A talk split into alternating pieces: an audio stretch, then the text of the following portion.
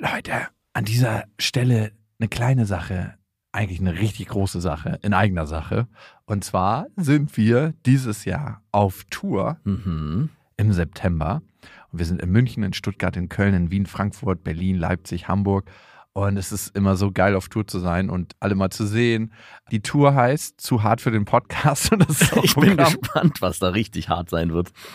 Ja, also es wird viel Interaktion geben, es wird viel zum Lachen geben und die Tour oder das, was dort passiert, entsteht gemeinsam mit euch und ich finde, das ist auch die Magie. Das heißt, bei jedem Tourstop ist es irgendwie anders und Mhm. neu für uns, neu für euch und für uns ist es auf jeden Fall immer sehr, sehr magisch. Also sichert euch jetzt schon die Karten München, Stuttgart, Köln, Wien, Frankfurt, Berlin, Leipzig, Hamburg. Ab jetzt 10% härter und Tickets gibt's ab jetzt auf bestefreundinnen.de und in den Shownotes. Eins, zwei, drei. Ich habe, ich habe lieb. Nein, hat nicht Papa lieb. Weil ich das nicht so mag.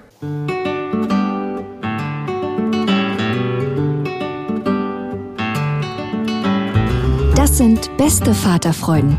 Keine bösen Wörter. Die Fremde, alte Schöpfe. Setz dich bitte hin. Der langweilige Podcast übers Kinderkriegen mit Max und Jakob. Hallo und herzlich willkommen zu Beste Vaterfreuden. Hallo. Und wir wollen heute über Konsum und Konsumwahn reden. Wie viel man tatsächlich braucht, wie viel wir selber so haben und was davon wahrscheinlich ziemlich sicher überflüssig ist. Bei mir ist es so, ich fühle mich immer richtig leicht, wenn ich mal entrümpelt habe. Also wenn ich durch mein Haus gehe und das mache ich regelmäßig, ich würde sagen, alle sechs bis zwölf Monate gehe ich durch meine Wohnung Mhm. und gucke, was brauche ich, was brauche ich nicht. Und ich stelle das dann immer in die Mitte von den Räumen, damit ich dann später so einen Durchmarsch machen kann und dann hau ich es raus. Wo landet es? Entweder verschenke ich es bei zum Beispiel eBay Kleinanzeigen oder Vinted, ehemals Kleiderkreisel. Heißt es nicht mehr Kleiderkreisel? Nee, es heißt jetzt Vinted. Ugh, was soll denn Vinted heißen? Vintage. Ach, Vintage. Hm, Vintage. Aber ist ja aufgefallen, dass man bei eBay Kleinanzeigen besser nichts verschenken sollte, sondern man sollte immer verkaufen. Ja, man hat das Problem bei Kleinanzeigen, wenn man verschenkt, dass die Leute tatsächlich manchmal nicht kommen und es äh, abholen. Weil sobald es keinen Wert hat, also Genau. Energie abgespeichert in Form von Geld, äh, schreiben die Leute den Sachen keinen Wert zu oder nicht so viel Wert. Das ist ganz, ganz strange. Und sind dann auch total picky bei bestimmten Sachen. Ja, baust du das noch ab, weil du dir, weil sie halt denken, du willst es loswerden, was ja auch so ist, du willst es ja loswerden, aber erwarten Es hat noch, keinen Wert mehr für genau, dich. kannst es mir vielleicht vorbeibringen. Das mache ich tatsächlich sehr oft, wenn ich irgendwie was gebraucht kaufe, frage ich die Leute, äh, verhandle ich nicht den Preis, pack noch mehr Geld drauf dafür, dass sie es mir vorbeibringen. Wirklich, so einer bist du. Weil ja, ich meine, man spart ja die Stunde. Ich, äh, ich krieg immer schlechte Laune, wenn ich so eine Leute äh, an der Angel habe, die sagen, ja, äh, könntest du es Mm, mir mm. vorbeibringen oder könnten wir uns irgendwo Ja, in gut, der Mitte sag- treffen, finde ich auch immer Nee, furchtbar. äh, macht auch keinen Sinn. Aber sagen die Leute, du kriegst mehr Geld dafür? Nein, Na, also- siehst du. Ich sage immer, wie viel willst du haben dafür, dass du es mir vorbeibringst? Dann sagen die Leute, weiß nicht, 50 Euro, peng. Fertig. Okay, und ab welchem Warenwert geht es los, wenn du so Socken für 5 Euro kaufst? Ich kaufe keine Socken. Das ist das Ding. Also ich sortiere regelmäßig aus und mir macht das ein sehr leichtes Gefühl, wenn ich tatsächlich in meine Schubladen gucke, meine Schränke. A, macht es mich bewusster für das, was ich konsumiere. Also, dass ich weiß, okay, ist das was, was ich wirklich brauche? Bereichert das mein Leben? Mhm. Und es gibt so kritische Sachen, ne? Wo man nicht so wirklich weiß, ist das jetzt wichtig oder nicht wichtig? Was wäre das zum Beispiel? Letztens. Hast du irgendwas? Ich habe das ganz oft, dass ich bei mir, wenn ich ausräume, Sachen habe, wo ich sage, hast du schon ewig nicht mehr benutzt. Brauchst du eigentlich nicht mehr, aber es hat diesen einen Zweck. Und wenn der eintritt, was machst du mit solchen Sachen? Also es gibt ganz, es ist Werkzeug, Nenn mir zum mal. Werkzeug. Irgendein Werkzeug, was du, was eigentlich so selten gebraucht wird, irgendein Schlüssel oder so. Ja, also, also jetzt nicht- auch nicht irgendwie eine Maschine, die, die man auf jeden Fall aufbewahrt, weil sie einen Wert hat, sondern, ein, weiß ich nicht, ein kleines Werkzeug, vielleicht ein Spezialwerkzeug für ein Fahrrad, was man eigentlich nie braucht, aber es gibt diesen einen Case, wo man es gebrauchen könnte. Aufheben.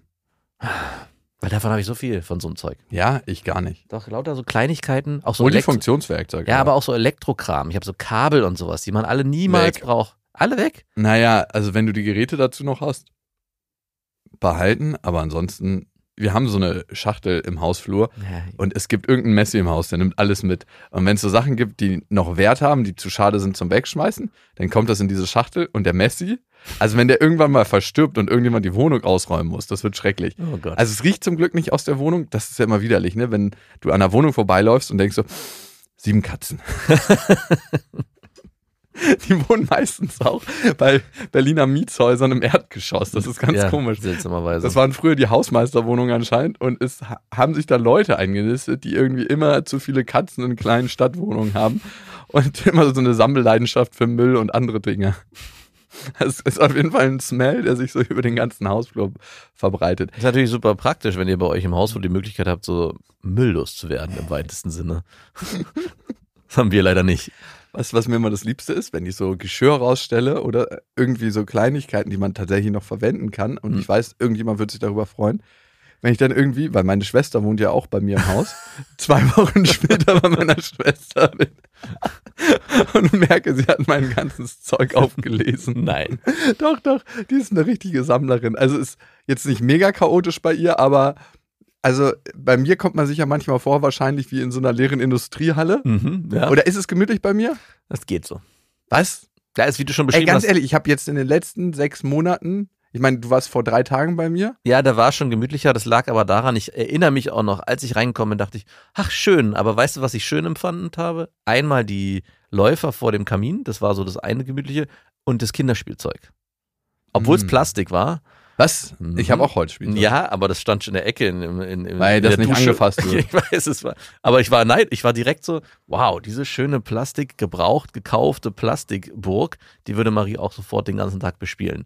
Weil die hat, hat macht schon Eindruck. Von, das war, glaube ich, eine Playmobil-Burg, oder? Naja. Grüße gehen raus an. Nein. Genau. Aber das hat es irgendwie gemütlich gemacht, weil man sofort gesagt hat, ah, okay. Hier wohnen Menschen. Hier, wohnen tatsächlich Menschen. Menschen. Ja, hier wohnen Menschen und es ist keine Industriehalle. Ja. Mit so abstrakten Sachen wie eine Schreiner-Werkbank als Couchtisch, die sehr schön aussieht, aber auch so ein Gefühl von, ja, hier sitzt keiner dran, weil das Ding ist eh nicht praktikabel. Man kann eigentlich schwer was abstellen, weil überall ist irgendwie Gedöns dran. Hat nicht so was wirklich Gemütliches. Rustikal auf jeden Fall, aber, Die ist übrigens rausgekommen. ach wirklich, wo ist denn die gelandet? Über Kleinanzeigen. 300 Euro. Ich habe Mhm. damals 100 bezahlt. Wobei ich sagen muss, dein Schlafzimmer habe ich ja länger nicht mehr gesehen.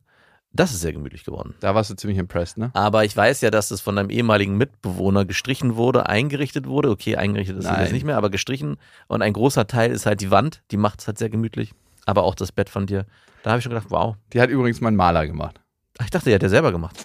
Zum Teil nur. Er hat zu mir gesagt, er macht die, hat die selber gemacht, komplett. Nö, gespachtelt und gestrichen. Aber ey, verlieren wir uns nicht im Detail. Mhm. Ist schon okay, dass wir einen anderen Geschmack haben. ich konnte ja deinen Geschmack noch nie sehen. Doch, in deiner ersten Wohnung, stimmt. Ja, Äh, gut, das da- ist ja unfair. Nee, nee, nee, nee, nee. Das ist ein guter Vergleich. Ich habe ja deine erste Wohnung mal gesehen und ich kann nur sagen, wenn manche günstigen Möbelanbieter schlecht einrichten, selbst das hätten sie verschmäht. Das war eine krasse Sparfuchswohnung. Ich habe für die ganzen, das ganze Inventar nichts ausgegeben. Weil ich Ja, das ist ja okay. Ich meine, ich finde es völlig in Ordnung, aber trotzdem hast du eine krasse Geschmacklosigkeit bewiesen. Also erstmal die Bumsbude, das Bett. es war eine kleine Bimshöhle, muss man trotzdem Es sagen. war, nein, da in der Höhle wurde nicht gebimst. Auf jeden Fall wurde da gebimst. Seltenst als Frau hätte ich direkt gesagt, Nee. kann ich die Schuhe anlassen. Stimmt leider nicht. Also es gab eine Zeit, wo wenig gebimst wurde. Das lag aber eher an mir, dass ich nicht so Bock hatte. Aber es gab eine Zeit, wo das eine kleine Bimshöhle war. Ja? Ja, es war auch super praktisch, weil man ist in den Flur direkt ins Bett gefallen. Also es gab nicht viel Kompromisse. Es gab nicht, man konnte sich nicht verlieren in irgendwelchen Räumen, in denen man sich aufhalten muss. Hallo, wo bist du? Es gab halt nur diese, ich habe ja irgendwann auch gecheckt, die Couch muss raus, weil die Couch ist hier hinderlich für mein Vorhaben. Es gab halt nur noch die Möglichkeit, sich aufs Bett zu setzen. Dann wollen wir uns aufs Bett chillen. Ja, welche anderen Möglichkeiten haben wir denn? Keine. Ich hatte eine Zeit lang auch so Rückpolster, dass man sich anlehnen konnte und das Bett so als Couch nutzen konnte. Habe ich auch irgendwann abgeschafft, weil man dann natürlich sofort ohne diese Rückenpolster, das ist eigentlich so schäbig, ins Liegen verfallen ist, weil man konnte sich auch nicht lange vernünftig gemütlich auf dieses Bett Ach, ich krieg. Rückenschmerzen, ich muss liegen. Willst du eine Massage? Peng. dann ging's los. Du hast damals schon Minimalismus gelebt. Mhm. Ja. Ich habe geminmaxed, wie man so schon sagt. Ja, Konsumwahn, das ist, finde ich, immer genau das Ding. Also wie viel braucht man, wie viel braucht man nicht? Ich blätter manchmal so eine Zeitschrift durch, das ist so ein Immobilienanbieter, die haben so die krassesten Immobilien überall auf der Welt verteilt. Da sind dann so 1500 Quadratmeter irgendwo im Skigebiet in Kanada, so eine fette Holzlodge oder in Barcelona so eine Innenstadtvilla für 14 Millionen. Also wirklich das krasseste, was man einfach als Normalo nicht betritt.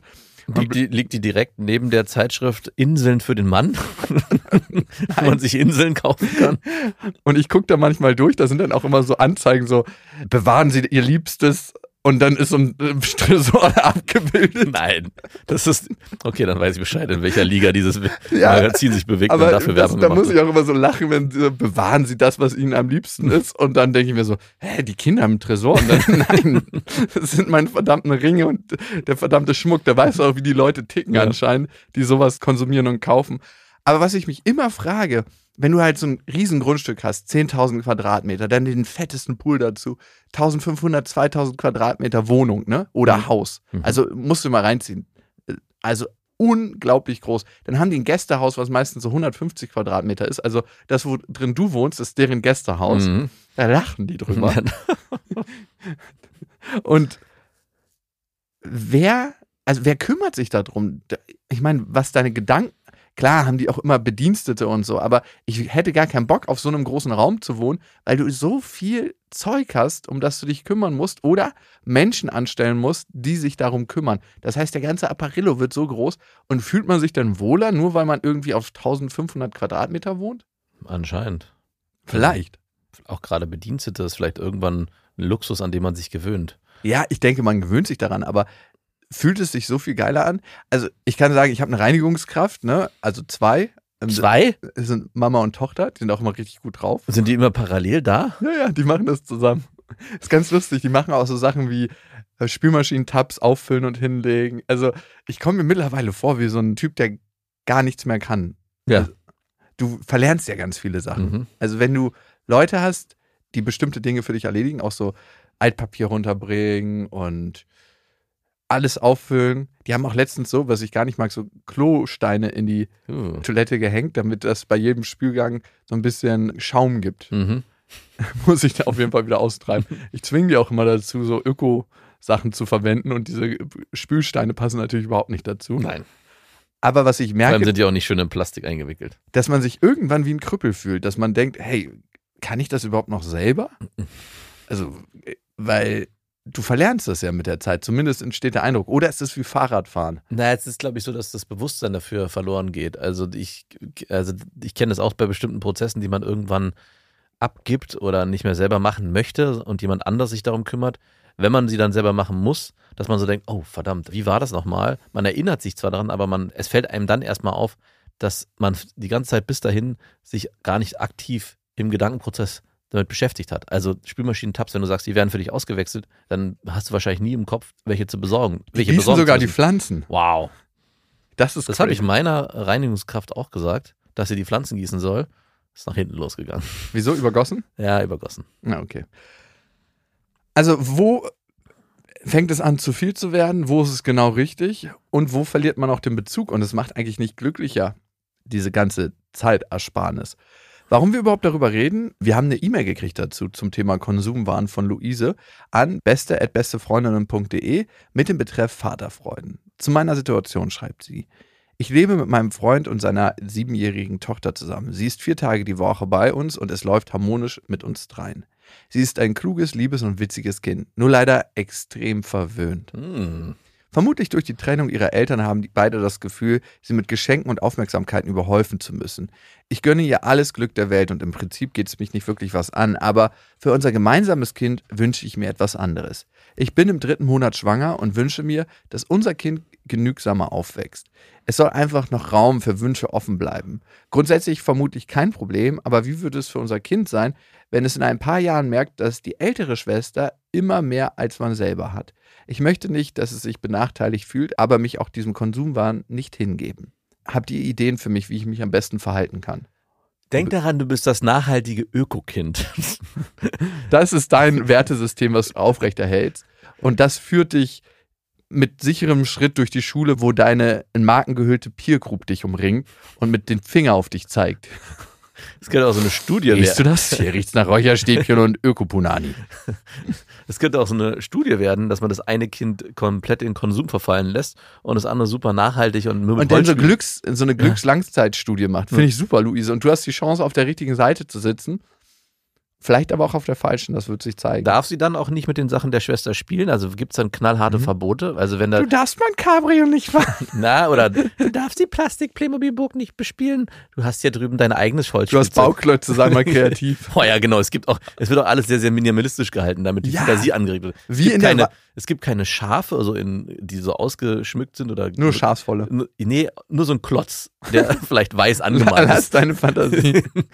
Und der Löwe ist ein gelber Klotz und der. Aber wo ich sagen muss, Felix ist da echt krass, dass der mit Spielzeug, egal was ich ihm hingebe, wenn wir zum Beispiel spielen ganz oft irgendwie Pirat oder Cowboy oder was auch immer, und wenn wir dann irgendwas finden, ist dann einfach nur ein Klotz, kann dann alles sein. Ein Tuch, mit dem wir es abwischen, was auch immer wir abwischen müssen oder so.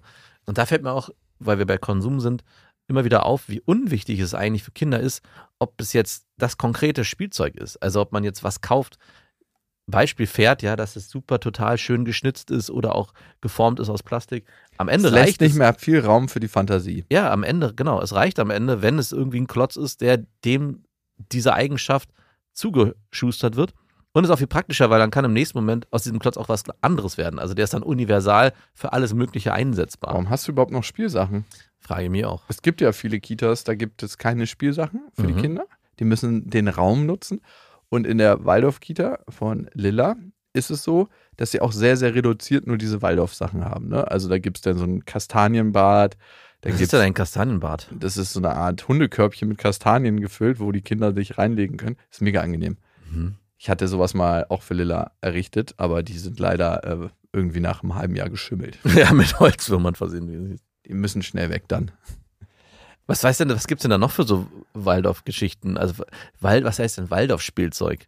Ja, es gibt so spezielle Holzsachen, die Mhm. sind für Waldorf geschaffen. Das sind so Klötze Mhm. und aus diesen Klötzen können dann Sachen gebaut werden. Es gibt Wolle meistens. Mhm. Es gibt sehr, sehr wenig ausgeformte Sachen. Mhm. Also es gibt sehr wenig tatsächliches konkretes Spielzeug. Ja.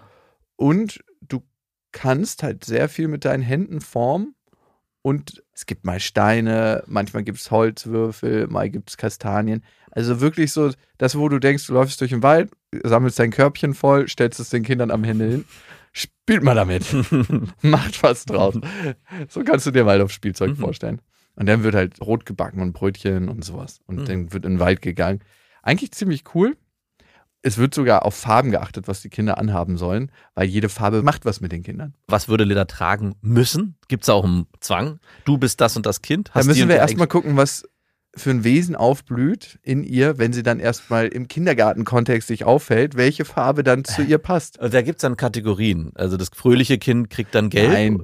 Es ist so, dass man einfach weiß oder das ist so, dass man einfach weiß, dass man glaubt. Es ist so, dass man Aber glaubt. ey, ganz ehrlich, Glauben ist alles. Ich denke immer so, die Leute sagen, ja, das glaubst du doch nur. Was gibt es Wichtigeres, als eine Sache zu glauben? Also das sagt mir auch nicht über Religion. Das glaubst du doch nur. Weil am Ende ist es doch immer das Gleiche. Die Leute glauben doch nur. Die Leute glauben, dass irgendwann... Ey, guck dir den Aktienmarkt an. Fast 100% der Spekulationen sind Glauben, weil die Leute glauben, dass ein Unternehmen irgendeinen Wert in der Zukunft erzielen wird. So, jetzt würde ich aber trotzdem gerne wissen, welche Zwangsuniformen die Kinder tragen müssen, was da welche Farben bedeuten. oder? Keine Ahnung. Ach, So. du bist noch nicht drin. Okay. Ich bin noch nicht so richtig. aber es ist nicht so, dass du dann irgendwie vorher mit den Erziehern erörtern musst, zusammen Nee, mit dem nee. Kind, Ah, tanzen. welche Farbe ist deine Farbe? Und dann gibt's, ah, nein, die nicht.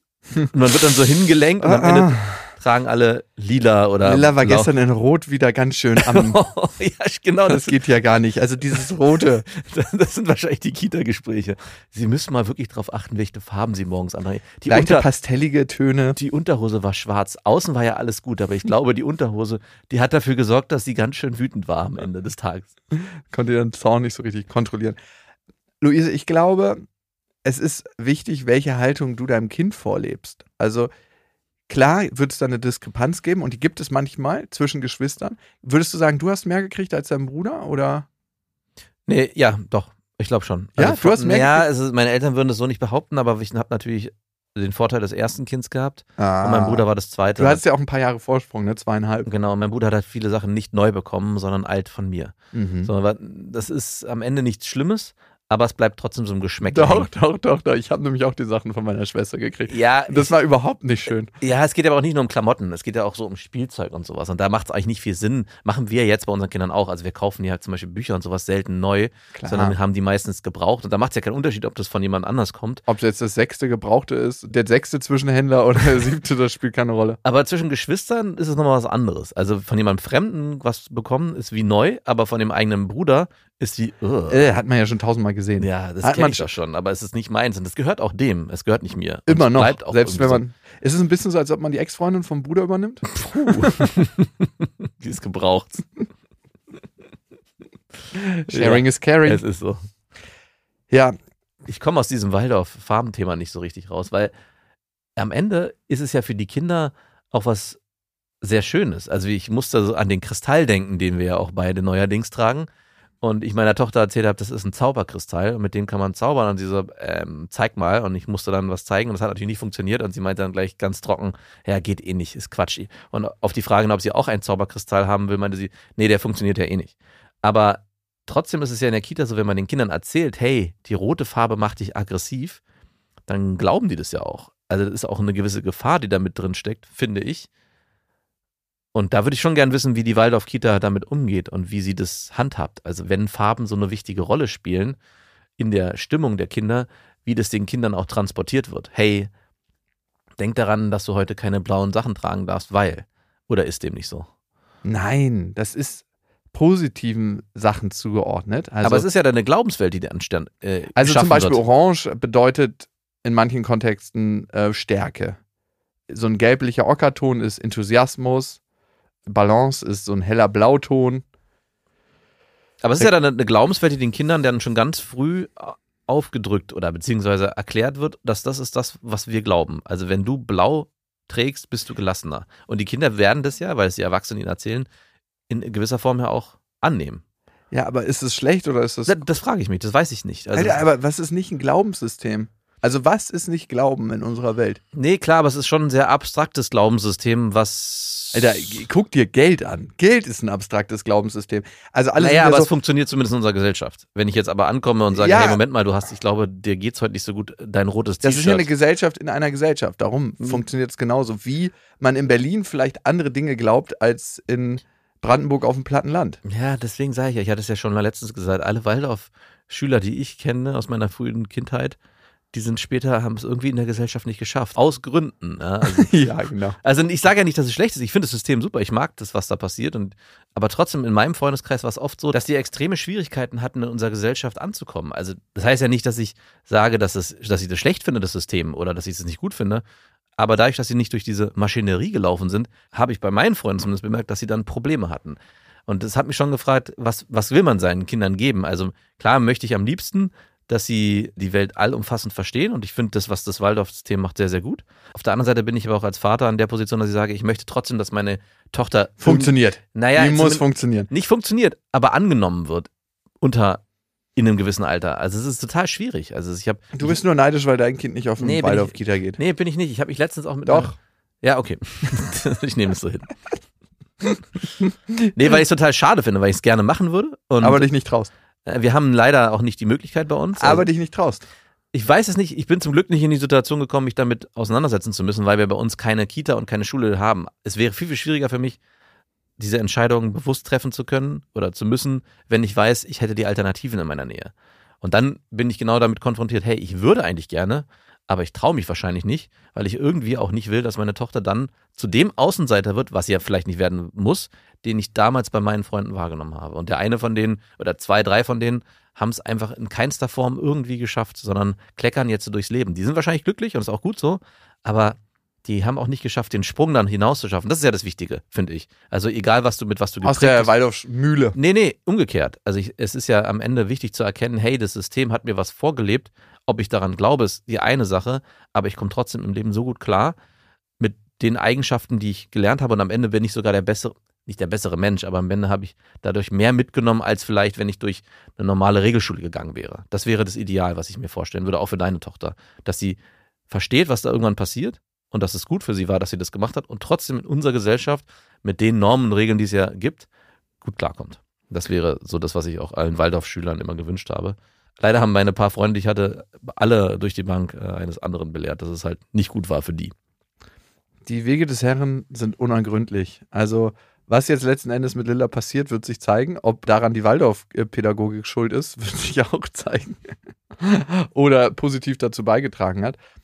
Ich finde es einfach äh, ganz chillig, muss ich gestehen. Und deswegen lasse ich ihr das zukommen. Und was ich für die Schule dann entscheide, Ey, kann man immer noch sehen. Aber mittlerweile ist es so ein elitärer Kreis in Berlin, dass du, wenn du nicht dein Kind auf die Wa- in die Waldorf-Kita geschickt hast, hast du auch fast keine Chance mehr, dein Kind in eine Waldorfschule zu Ja, schicken. das Ey, ich gern. alle tun so, ah, wir sind so wahnsinnig offen und alles ist so frei und alles darf sein, aber wir wollen keine Kinder aus normalen Kitas. Ja, ist auch ganz klar, weil derjenige dann bei dem Vorstellungsgespräch in der Schule wahrscheinlich die falsche Farbe anhat. Nee, Und als richtiger Waldorfschüler, als richtiger Waldorfschüler müsste er wissen, dass man mit der Farbe nicht zu einem Vorstellungsgespräch weil der. Leistungsunterschied einfach so eminent wird. hast, hast du gesehen, der hatte rot an. mit welcher Farbe bist du eigentlich zu dem Vorstellungsgespräch in der Kita gekommen? Ich hatte ein weißes T-Shirt an. Hm, wahrscheinlich neutral. Mm, Und ein nee. beschriebenes Blatt kann noch beschrieben werden. Ja, äh, ist eine Blaupause. Du bist eine Blaupause. Nee, hauptsächlich blau, rot, gelb, grün, violett haben Bedeutung. Okay, Und sonst äh, Holzfarben. natürlich. so viel Natur wie geht. So, wir haben jetzt noch nicht so richtig Luise weitergeholfen bei ihrem Konsumthema. Mhm. Also ganz spannend ist ja der Unterschied zwischen dem Kind, was es schon gibt, also der Tochter deines Lebensgefährten, und dem Kind, was noch nicht geboren ist, also euer gemeinsames Kind. Und ich finde, wir können da nur auf unsere Geschwister und das Geschwisterverhältnis gucken. Es macht schon was, wenn das eine Kind mehr kriegt als das andere. Weil für manche Kinder ist das, was sie bekommen, auch ein Ausdruck von Liebe. Und Weil es Zuneigung, ja. immer mit auch einer Zeit verbunden ist. Mhm. Du stellst ja nicht einfach was hin und sagst, dann kannst du es benutzen, sondern meistens holt man ja was für das Kind und beschäftigt sich dann mit diesem Gegenstand, mit dem Kind. Und Aufmerksamkeit war die Vergangenheit die Währung schlechthin und ist es noch heute. Egal was wir tun, wir kämpfen immer um Aufmerksamkeit. Also ob wir uns eine dicke Karre kaufen, ob wir irgendwo auf einer Bühne bei einer TV-Show stehen oder ob wir uns was Geiles anziehen. Es ist nicht, weil wir uns da selber so geil drin fühlen, sondern weil wir Aufmerksamkeit bekommen. Und bei Kindern ist es sehr ähnlich. Und es geht auch so weit, dass ich habe da zum Beispiel gerade nicht so drüber nachgedacht bei meinem Sohn und bei meiner Tochter. Mein Sohn steht gerade krass auf Star Wars, keine Ahnung warum. Beziehungsweise weiß ich warum, weil das Nachbarskind ihm das irgendwie gezeigt hat und mit drei Jahren ist es eigentlich noch viel zu früh. Und trotzdem hatte ich überlegt, weil der so darauf steht und weil er zum Beispiel diesen AT-80 aus Star Wars, allein wer den ausspricht, ist so süß und es so cool findet, habe ich nach einer Bettwäsche für ihn gesucht und auch eine gefunden und die dann auch bestellt. Und die kam dann an und parallel hat meine Frau für Marie auch eine Bettwäsche bestellt, damit eben nicht das eine Kind, was außerhalb des Rahmens bekommt. Also eigentlich kriegen unsere Kinder keine Geschenke oder zusätzlichen Dinge außerhalb von Weihnachten, Geburtstag und Ostern oder es gibt irgendein spezielles Event, weiß nicht, Schu- Einschulung oder so. Und da dachte ich auch, ach, wie weit sie da gedacht hat, eben um da auch kein Missverhältnis zu schaffen. Warum kriegt der eine jetzt mehr Aufmerksamkeit in Form von Konsumgut, sondern da eine Gleichwertigkeit zu schaffen, hey, du kriegst auch was. Wenn wir schon was außerhalb des Rahmens machen, dann für beide gleichberechtigt. Und das kann natürlich bei deinen Kindern, Luise, auch passieren, dass das eine Kind nicht versteht, erstens, warum hat das andere schon so viel und warum habe ich in Anführungszeichen so wenig oder eben nur dieses komische Holzspielzeug. Und wenn es dann darum geht, ich meine, das ist ja das Kind deines Mannes oder deines Lebensgefährten, der ja wahrscheinlich auch die Haltung bei eurer Tochter dann ähnlich einnehmen wird. Ihr werdet wahrscheinlich im ständigen Austausch sein, hey, ich möchte mein Kind so und so erziehen, aber du kannst mit deiner Tochter machen, was du möchtest. Und er wird weiterhin ihr Geschenke machen und den Konsum fördern. Sie hat es wahrscheinlich auch schon gelernt und sich irgendwann selber dafür entscheiden. Und das andere Kind wird nie verstehen, warum es das nicht auch darf. Also es wird dann, Ja, sehe ich, glaube ich, nicht ganz so wie du. Also ich glaube, man muss aufpassen mit der Aufmerksamkeit, das ist die Währung. Aber wenn man es mit der Aufmerksamkeit schafft, beide Kinder gleich zu behandeln, ist es ein sehr, sehr guter Mittelweg. wie wäre denn da ein konkretes Beispiel? Ein konkretes Beispiel wäre, wenn deine Stieftochter was Neues bekommt und der Papa beschäftigt sich mit ihr zwei, drei Stunden damit, mit der anderen Tochter im Ausgleich eine schöne Erfahrung zu haben. Zum Beispiel gemeinsam in den Wald zu gehen und zu sagen, man verbringt dort drei Stunden und entdeckt das. Das heißt, es geht viel mehr um die Beziehung als um den Gegenstand, den das eine Kind bekommt. Am Ende, finde ich, steht ja die Frage auf dem Zettel, Luise, hast du das richtige Konzept für deine Tochter ausgewählt, welches ihr zu einem lebenswerteren Leben verhilft? Ne? Weil das ist ja die Frage, die eigentlich immer dahinter steckt, wenn wir eine Auswahl für unser Kind treffen, ob es Ernährung ist, ob es Beziehung ist oder ob es eben Konsum ist. Und ich kann für mich da sprechen und auch ein bisschen auf Studien zurückblicken.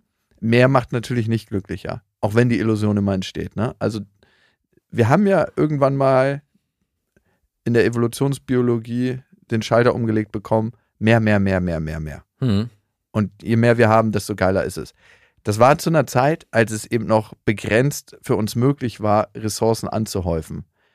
Durch die industrielle Revolution, durch die Spezialisierung in den verschiedenen Arbeitsfeldern und durch das System Kapitalismus ist es mittlerweile ja möglich, ganz viel Wert anzuhäufen. Und da ist es einfach klar, dass es eben nicht glücklich macht. Also mich macht mehr nicht glücklich. Es Ja. gibt einem so ein bisschen eine Ruhe innerlich.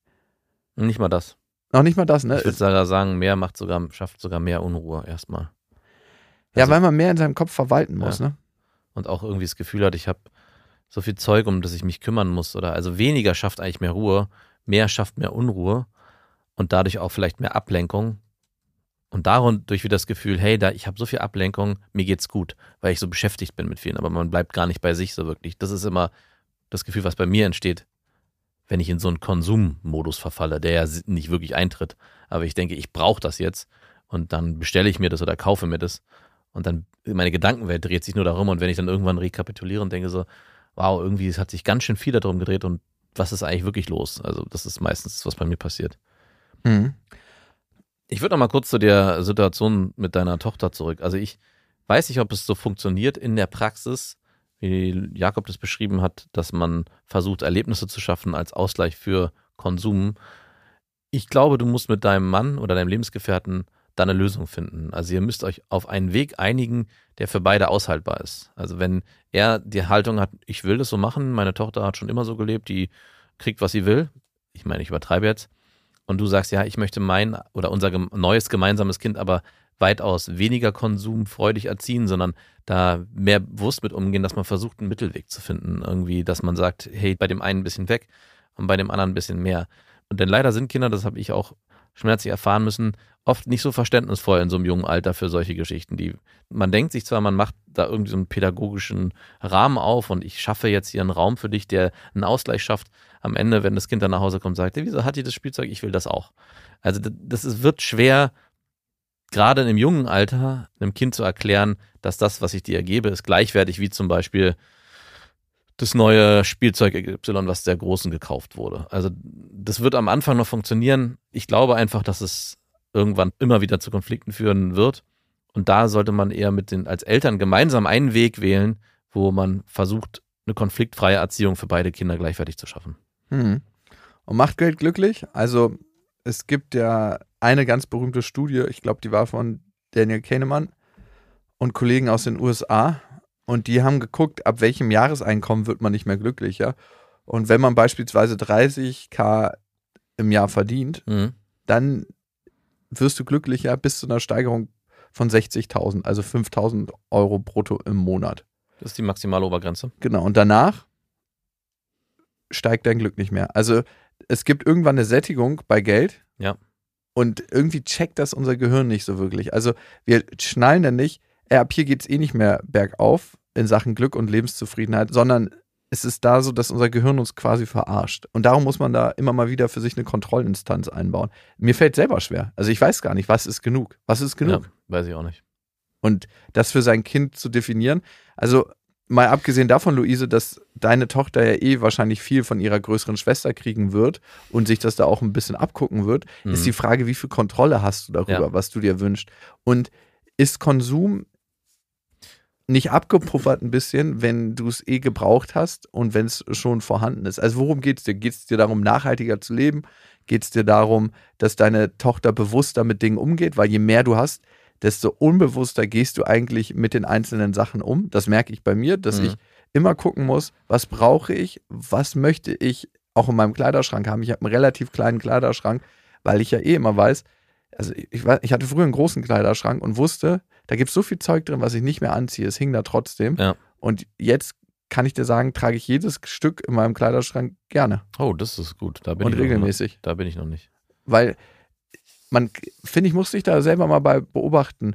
Wenn man eine Sache länger als ein oder anderthalb Jahre nicht angehabt, sei es, äh, ich klammer mal so Sachen wie Snowboardhosen oder Segelsachen oder sowas aus, Eher Funktionskleidung, die man irgendwie brauchen kann. genau, für so einen speziellen Zweck, dann weiß man eigentlich, dass man das Zeug nicht gerne ansieht und dann kann es rausfliegen. Und so ist es auch mit Spielzeug bei den Kindern. Also was wir regelmäßig machen mit Marie und auch Felix, dass wir immer gucken, hey, welche Sachen, also dass wir dir eine Kiste hinstellen und sagen, hey, du hast, ich habe festgestellt, mit den Sachen spielst du gar nicht mehr so viel.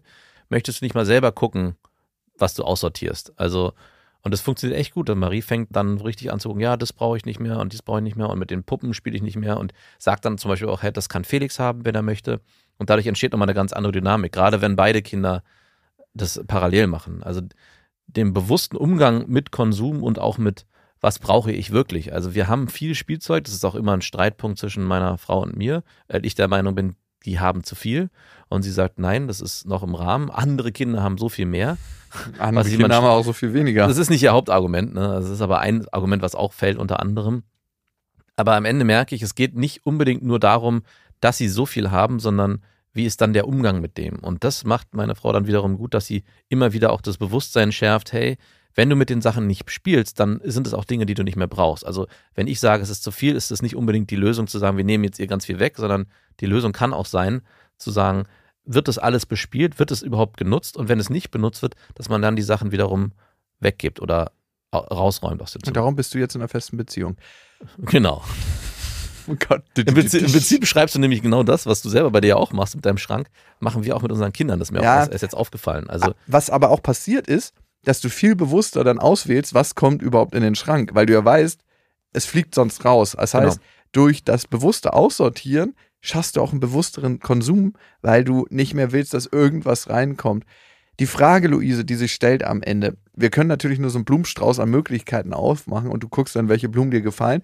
Ich glaube, ein erster wichtiger und guter Schritt wäre, in den Dialog zu gehen mit deinem Mann und vielleicht auch, wenn es ein harmonisches Verhältnis geht, mit der Ex-Frau und sich zusammen an einen Tisch setzen und zu sagen, was sind deine Befürchtungen, was sind deine Werte und wie man diese Werte vielleicht auch mal überprüfen kann, ob die auch bei den anderen vorhanden sind und zusammen leben kann. Weil das ist ja das Schönste, wenn Werte zusammen in der Familie gelebt werden, die sich dann auch automatisch auf das Bewusstsein der Kinder übertragen. Ja.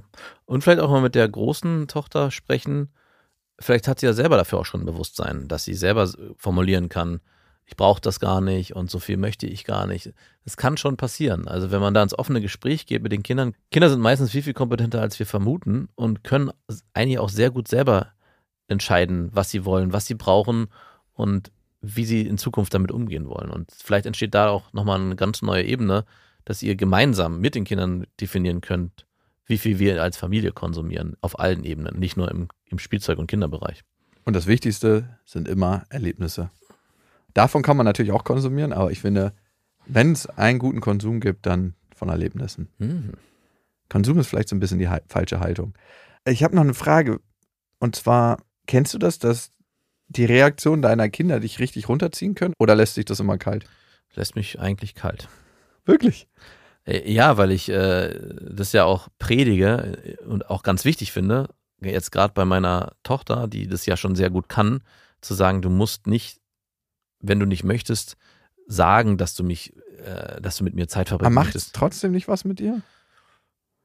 Eigentlich macht es was Positives. Also ich bin wahrscheinlich da mittlerweile Ich hatte schon. eh auch keinen Bock, mit dir Zeit zu verbringen. Ja, Vielleicht habe ich mich da selber so, so krass umgereframed, ja, dass ich mittlerweile schaffe, negative Emotionen umzumünzen und sofort zu erkennen, was das Positive daran ist. Das ist ja so, ich finde, die Situation, die du beschreibst, ist ja so ein bisschen so, du rufst bei jemandem an, mit dem du gerne Zeit verbringen willst, und dann sagt derjenige, du, ich habe keinen Bock, mit dir Zeit zu verbringen. Aber das Positive daran ist, ich kann mir sicher sein, dass dieserjenige nur mit mir Zeit verbringt, wenn er es auch wirklich will. Ist das ein schönes Gefühl, diese Authentizität. Und trotzdem merke ich, wie so eine Nadel in mein Herz sticht und so, aua. Ich kann dir ein Beispiel sagen. Ja, aber genau auch in dem Fall kann ich sofort sagen, positiv würde ich an der Situation erkennen, dass ich merke, ah, okay, schön, dass er mit mir ehrlich und klar gewesen ist und ich ja nicht irgendwie mit jemandem Zeit verbracht habe, der eigentlich sich nur da hätte zu zwingen müssen. Äh, Und dann werden, hätten wir beide keine gute Zeit gehabt und somit wäre es Zeitverschwendung gewesen und somit kann ich meine Zeit wiederum sinnvoller benutzen. Ich mache dir ein Beispiel. Ich war letztens ein bisschen früher bei der Arbeit fertig, bin nach Hause gefahren, das war ein Freitag, und dachte mir so, ach, wie schön, dann kann ich jetzt noch mit Lilla zum Spielplatz gehen, spontan, ne? Mache ich Mhm. manchmal spontan.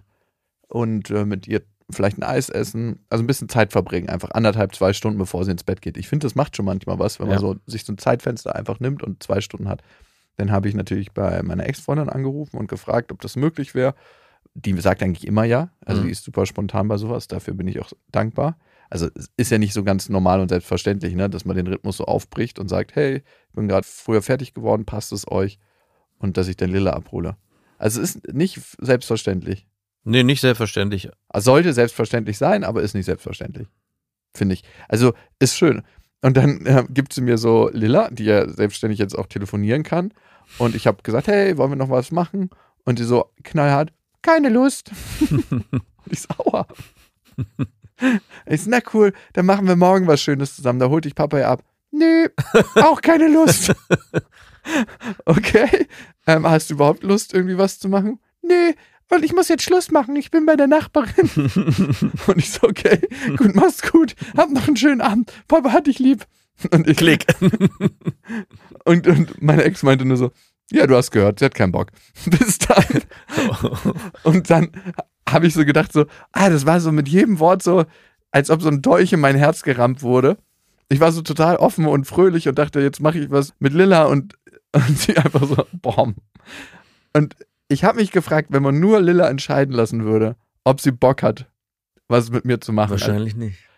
Ey, ich, ich könnte mir vorstellen, die würde nie wieder zu mir kommen. Das wäre, das, jetzt verstehe ich auch, warum, klar, das würde mich auch dann traurig machen. Da könnte ich auch nicht das positive Reframe, sorry. Wenigstens ist sie authentisch, dass sie keine Zeit mit mir verbringen will.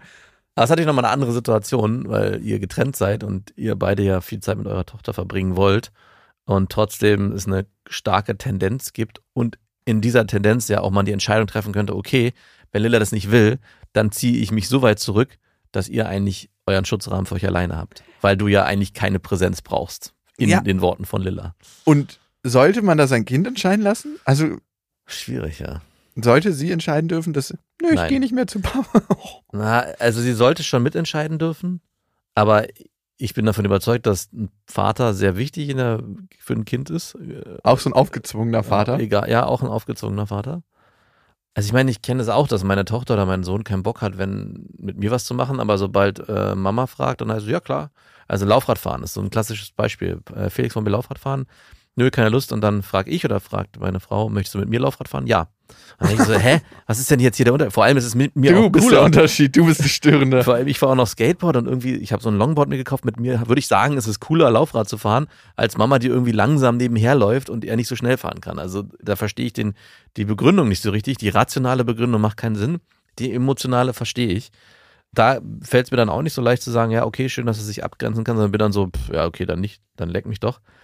Aber ich weiß ja, dass wir als Familie zusammen sind und es andere Situationen gibt, wo ich dann wiederum einen höheren Stellenwert habe oder generell einfach Zugang bekomme, ohne dass ich was dafür tun muss.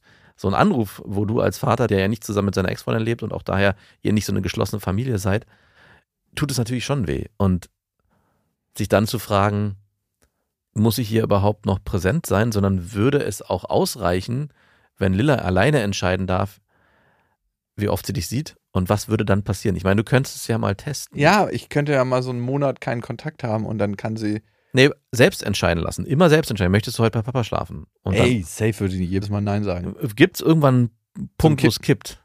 Das wäre das Spannende. Ja, Das wäre spannend, würde mich auch mal interessieren. Wollen wir den Versuch machen? Musst du entscheiden. Würde deine Ex-Freundin sich darauf einlassen oder würde sie, ich meine, sie wird ja wahrscheinlich ihre freien Abende auch genießen. Ja, ja, voll. Darum hätte sie keinen Bock auf so ein Experiment, aber das wäre schon mal ganz spannend. Wäre mega spannend. Ey, ganz ehrlich, also die würde sich safe nicht dafür entscheiden, bei mir zu schlafen. Weiß ich gar nicht, ob das irgendwann sich verändert.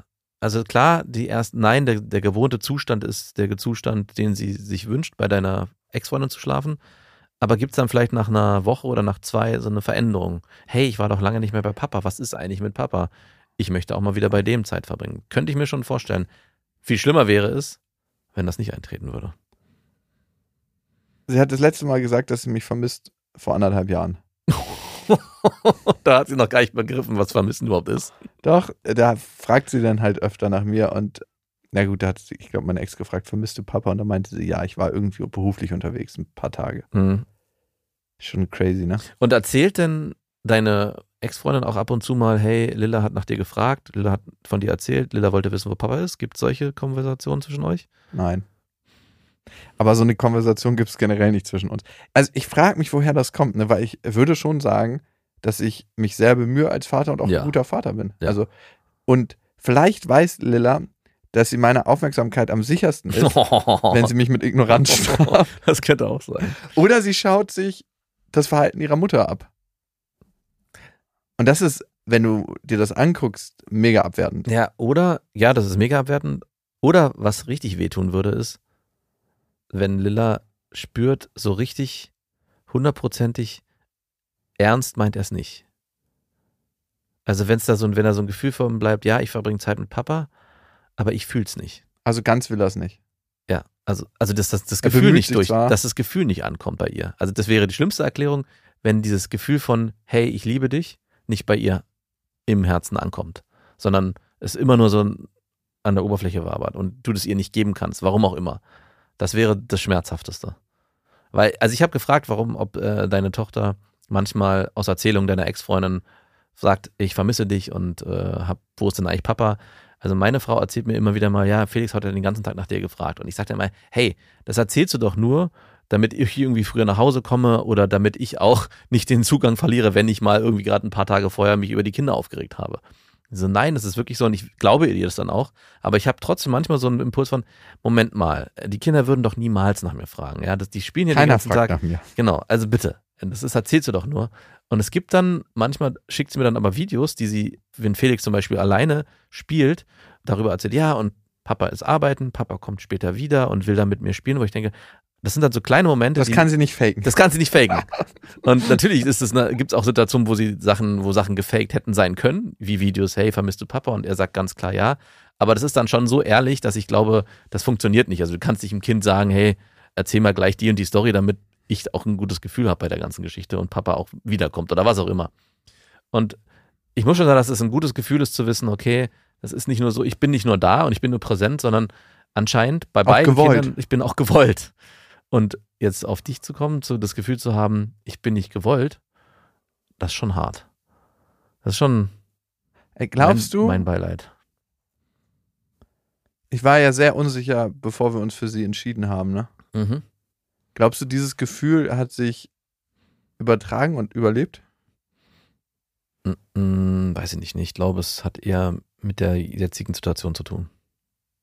Also sie ist vielleicht auch gerade in einer Trotzphase, aber ich frage mich, warum bin ich eigentlich nicht gewollt? Genau. Wie ist denn das, wenn ihr sie abholt oder wenn ihr Zeit verbringt? Verbringt sie dann auch gerne mit dir Zeit? Also hat sie Spaß, fühlt sie sich wohl? Genießt sie das augenscheinlich? Also du kannst sie ja nicht, kannst, klar kannst du sie fragen, aber es ist ja wahrscheinlich auch ein Gefühl, was entsteht. Oder ist es eher so, dass du sagst, okay, sie hält es hier aus, um irgendwann endlich das Ziel zu erreichen, wieder zu Mama zurückzukommen? Hm, schwer zu beantworten. Also ich glaube, es ist ein bisschen neutral. Schön. Es ist jetzt nicht so, dass sie denkt, so, oh Gott, wann ist das hier endlich wieder vorbei? Aber sie fragt schon, wann kann ich zu Mama? Ach krass, ey. Oh, aua, hast du da so Versuch mal dann einen positiven Blick. Kristallklarheit. Bitte Klarheit meiner Gefühle. Wann kann ich wieder zu Mama? Wann ist das hier endlich zu, vorbei, Papa?